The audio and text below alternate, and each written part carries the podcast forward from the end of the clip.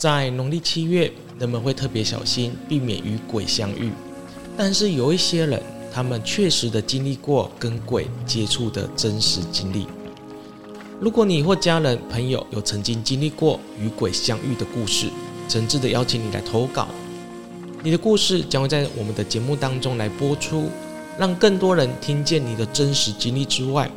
我还会在节目当中从灵修灵学的观点来分析鬼故事背后所隐含的意义，以及鬼魂想要传递给世人的讯息。投稿的方式很简单，你可以将你的故事以文字或者是录音的方式来发送到 email，我们就会在节目当中来播出。期待你的投稿。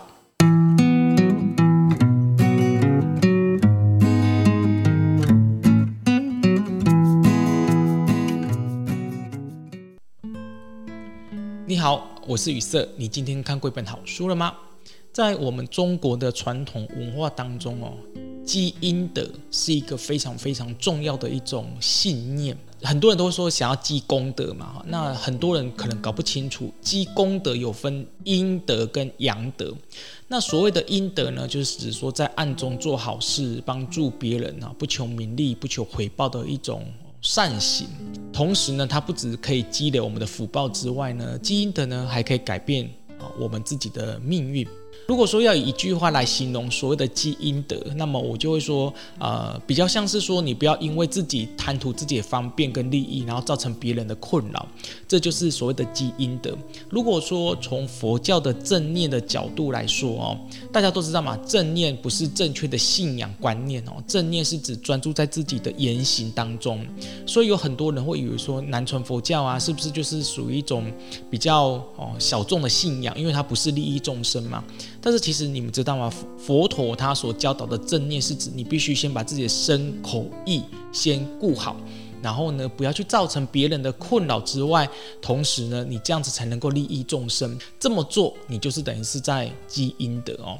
那修行呢，大部分都很强调就是要觉知哦。跟察觉自己当下的每个行为嘛，所以呢，我们也可以说积阴德呢，就是在当下察觉自己的言行举止，避免造成他人的不便跟困扰，并以身心比较健康的方式呢，然后活出比较积极正面的生命，你知道吗？积阴德呢，它甚至可以连接天地之间的这种能量。同时呢，当你不断的积累自己的阴德，可以消除自己的恶业，然后逆转你自己生命中不顺遂，还可以增强我们灵魂的力量哦。但是你知道吗？其实积阴德哦。比积阳德哦更难哦。那所谓的阳德就是做出一些大家看得到的事情嘛，什么造桥啊、铺路啊，哦，类似这样就是所谓的阳德嘛。那我刚才有说嘛，就是积阴德比积阳德更难的是，因为呢，我们很容易呢在无意之间，你就会做出一些损阴德的事情。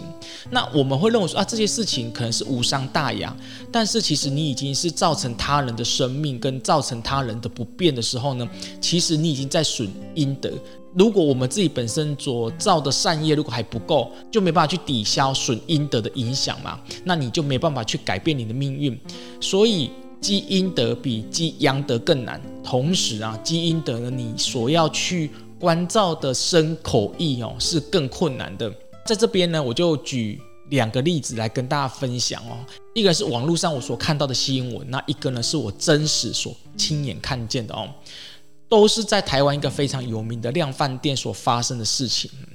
第一件事情呢，就是有一个网友呢，他去这个量贩店买东西。那这个量贩店呢，它标榜就是你可以随时退货。嗯，那这个网友呢，他就在农历七月哈，就是啊台湾哈四处在普渡啊拜拜的时候呢，他就买一些东西回去。回去之后呢，才发现它的包装夹缝里面竟然有香灰，一定是有人买回去做抛斗，然后祭拜一些孤魂野鬼之后，然后再拿去这个知名的量贩店退货嘛。拜拜不就是要求平安吗？人拜拜不就是要依循这个传统，然后让自己有这个台湾文化的习俗的熏习嘛？不然就不要拜，对不对？可是你怎么会做出一件损阴德的事情？就是做这件事情，就是你不做。哦，你可能没有积阴德，但是你做了，不就在损阴德吗？而且你是在玩弄鬼神嘛？哦，就是如果人家不小心拿回去，真的又拿拿去祭拜，呃孤魂野鬼，或者是祭拜神明，或者他祭拜他的祖先。那么做这件事情的人，你看他的损这个阴德恶业有多大说？大家应该都知道嘛，就是如果你的东西是拜过哦神明的、祖先的或孤魂野鬼的，你就不能可以再拿去重复拜第二次嘛，对不对？好，那我就听我们的插花老师在讲说。台中的某一条街上面的花哦，都不要去买。呃，老师就说啊，因为那那一排的花店的花，大部分呢都是祭拜过往生者之后呢，他们就回收回来，然后再重新整理之后呢，再卖给下一个要去祭拜往生者的。怎么可能会有这种事情哦？你也觉得觉得很不可思议哦。但是真的买花要小心哦，千万不要去买到祭拜过往生者的花。第二件事情呢，是我真实看到在这个量贩店所发生的这个例子哦，就是有一次我在这个量贩店买东西的时候呢，竟然。看到有人把生肉一整包的牛肉放在地上，他可能是买了，就觉得他可能不想要了，他又懒得回去，所以他就直接放地上，反正那个服务人员会去收嘛，对不对？那我觉得这样子真的很夸张，就是如果它本身像是什么清洁用品啊，或是它就是不是食物类的，你可能就放地上，他们服务人员自然会去归位。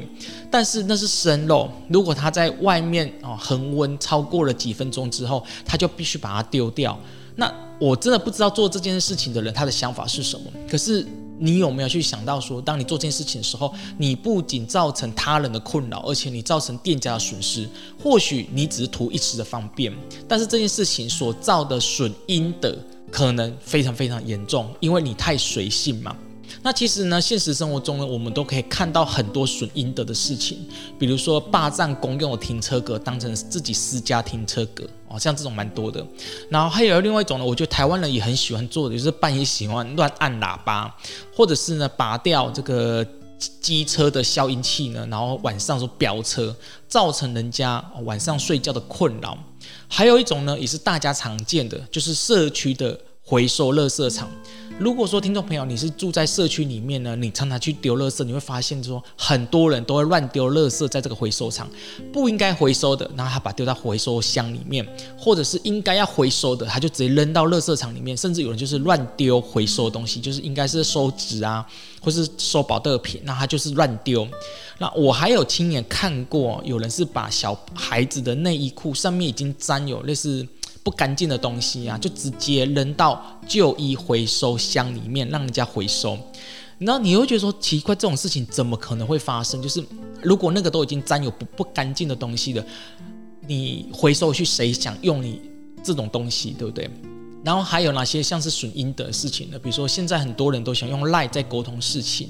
那有人呢就在赖上面去传一些比较极端的文章哦，比如说像选选举快到了嘛，那有些人呢就会依照个人的政治喜好呢去传一些具有政治啊、色彩攻击性的文章，或者是带有强烈批判性的文章。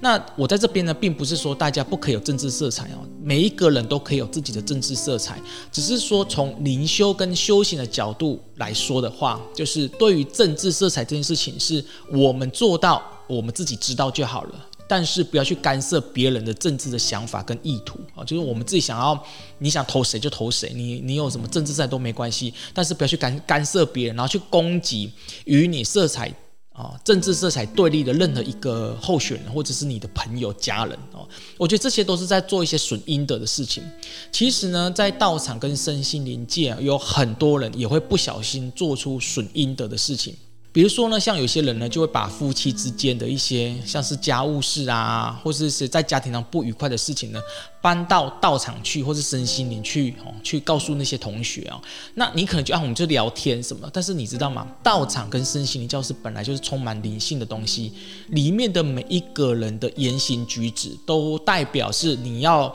增加他的灵性能量，还是减损他的灵性能量。每一个人都是啊，不只是老师哦，学生本身也是。那也有一些啊，不管是啊同修啊，或者是一些同学们，他们也都会喜欢去批评哦，哪个同学怎样啊，或者是哪个老师怎样。像这些看似无伤大雅的事情呢，你不去做，你不会去积累你的阴德。但是你只要失去了察觉力，那么就有可能就会做出损阴德的事情。为什么做出呃积阴德呢？是这么困难呢？总共有三个原因哦。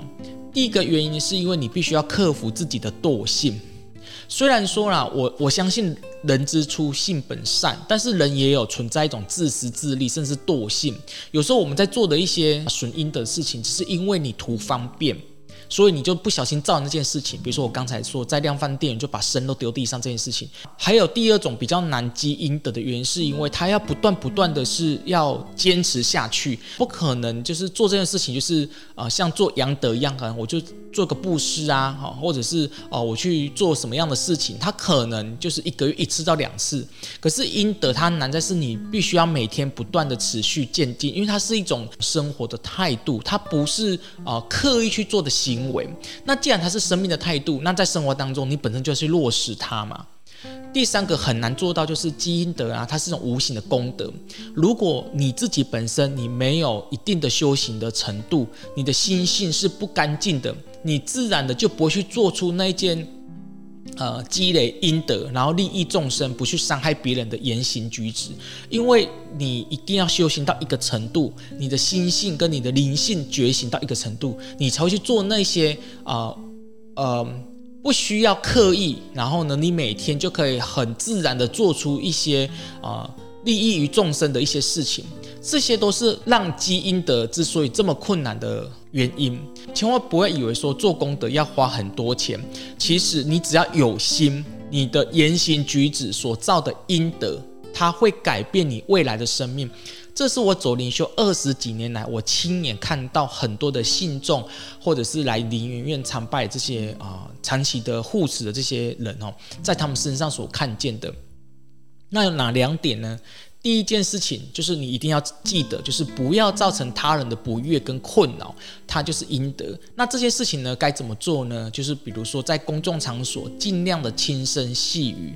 那不管是在走路啊或开车哦，也是，就是尽量不要去造成别人困扰。比如说有人开车的时候喜欢乱按喇叭、闪大灯，类似这样子，或者走路的时候呢，他喜欢就是啊、呃、拿手机就讲话很大声哦。像这些呢，其实都是造成别人困扰。请记得你所做的每件事情呢，你到底有没有造成别人的不悦跟困扰？只要你把握这个原则，你就会去呃约束自己的身口意。第二个呢，就是多想一想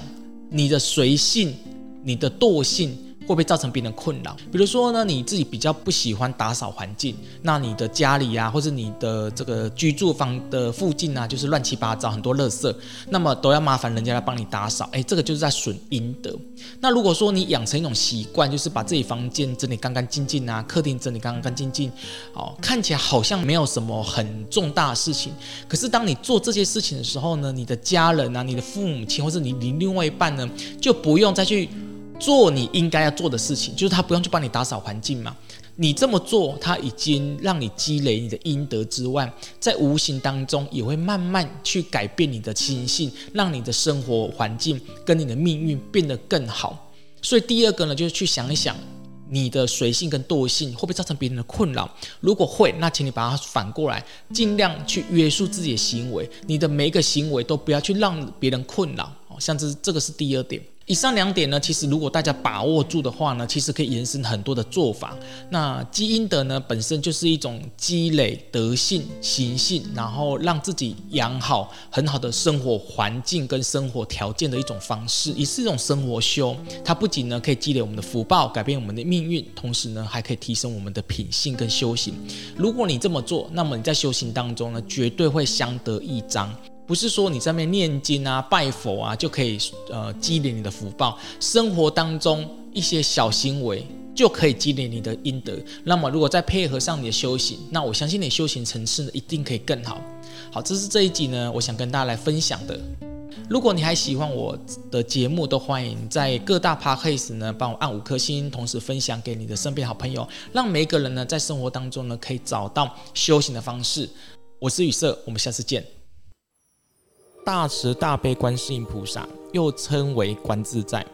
菩萨，以深邃的智慧和无限的慈悲奉献于众生之中，以自在的智慧超越尘世，解脱烦恼。观世音菩萨更是灵山派五母之一。灵园院在十月二十九号礼拜天，以灵山派的方式举办观音菩萨的出家日。并修持观世音菩萨降基所教导的灵咒，在线上发愿回向禅修，他的慈悲愿力得到灵性的转化与灵修的成就。在下午场举办今年最后一场的灵山派之观元成功，以灵山派的观灵术带领有缘的信众一窥元成功之奥秘，寻找有缘的指导神。相关的活动办法都已经放在了下方的说明栏。